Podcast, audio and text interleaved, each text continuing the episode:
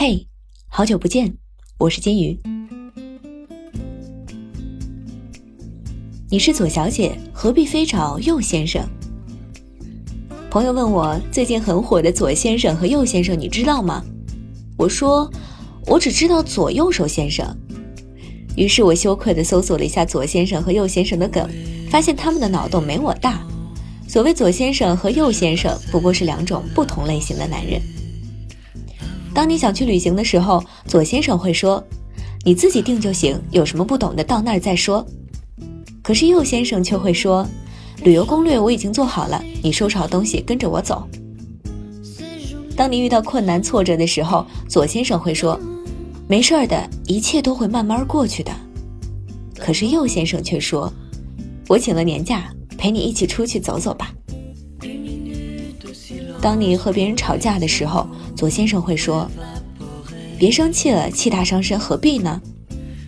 右先生却说：“快吃点我给你买的折耳根，他呀是嫉妒你长得美。”当你找工作处处碰壁的时候，左先生会说：“别灰心。”我觉得你下次一定没问题的。右先生却说：“我看了你简历，又帮你找了几家适合你的，再试试吧。”当你加班的时候，左先生说：“辛苦了，再忙也要记得吃点东西哈。”右先生却说：“饿了吧？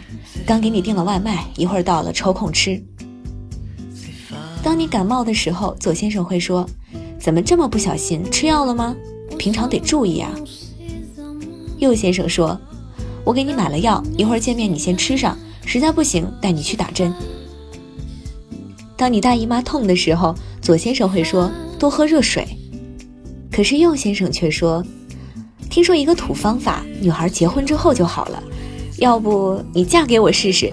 反正我正好打算买戒指了。”听完以上的描述。女生对于右先生的喜爱绝对会碾压对左先生的好感，毕竟乍一看去，右先生的存在总是给人虚无缥缈的感觉。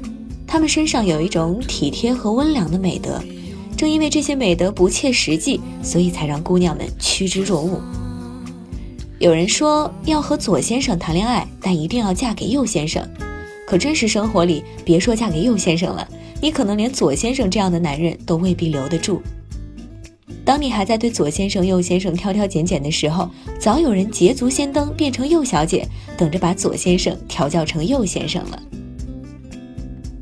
我承认，不怪女生们总是对男性有太多的期待和怨言，毕竟市面上各种鸡汤和广告都会宣扬你应该把自己当成公主、当成女王、当成仙女。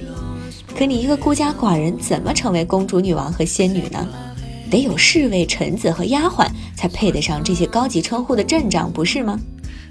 所以啊，在多数人的幻想里，那些做牛做马形象的最佳人选就是男友或者是未来的老公。之所以想选择右先生，还不是想追求一种轻松又坐享其成的对待吗？饿了有人给送蛋糕，渴了有人给你倒巴黎水，想去哪儿玩还有人带队准备好攻略，就连跟外人斗嘴，他都会借机夸上你几句。这样的生活美不美？美，真的是想得美。你有没有想过自己何德何能被这样对待？难道是因为你的懒馋奸猾吗？这话虽然狠了点儿，但道理却很中肯。排除极少数美若天仙或者家境优渥或者是运气极佳的，想要找到右先生并被如此尊贵对待，你应该自己也有点料才行啊。虽然鸡汤说每个女人都值得被好好对待，但是我还是想多问一句：你有什么是值得的？你那么坚定的想选一个右先生恋爱结婚，那么你自己是否又是一个右小姐呢？不谈容貌、身材、能力和家境，就说在相处这件事情上，你是一个像右先生一般的贴心人吗？对方渴了、饿了的时候，你是怎么做的？他工作辛苦的时候，你又是怎么做的？生病的时候给他端茶递水喂药陪伴了吗？他心情不好的时候你给他买买买了吗？他发脾气的时候你也无条件抱住他哄他开心了吗？如果以上这些你也不过是偶尔为之或者干脆做不到，那么我想，作为一个不折不扣的左小姐也实在是没办法挺直腰板说你值得一个右先生。至少能跟右先生对标的一系列做法，我就做不到。那是需要多少的耐心，多少的包容，多少的闲情逸致，多少的浪漫情怀呀！或许只有一个人把你当成终生且唯一的事业，才能毫无差池的每一句话都说到你的心坎里，每一件事儿都做到你的骨血里，让你时刻如沐春风。我谈恋爱的时候做过几件至今想起仍让我汗颜的事儿。有一次，男朋友半夜爬起来说胃疼要去医院，我竟然迷迷糊糊的翻个身继续睡觉了。第二天觉得自己太混蛋了，怎么困起来什么都顾不上呢？还有一次也是他生病，我万分不好意思地说：“你按时吃药，今天我要去公司做重要的项目汇报，实在是没办法照顾你了。”那天我也是一边自责一边工作的，虽然我再三衡量，犹豫了再犹豫，还是如此残忍地奔向了公司。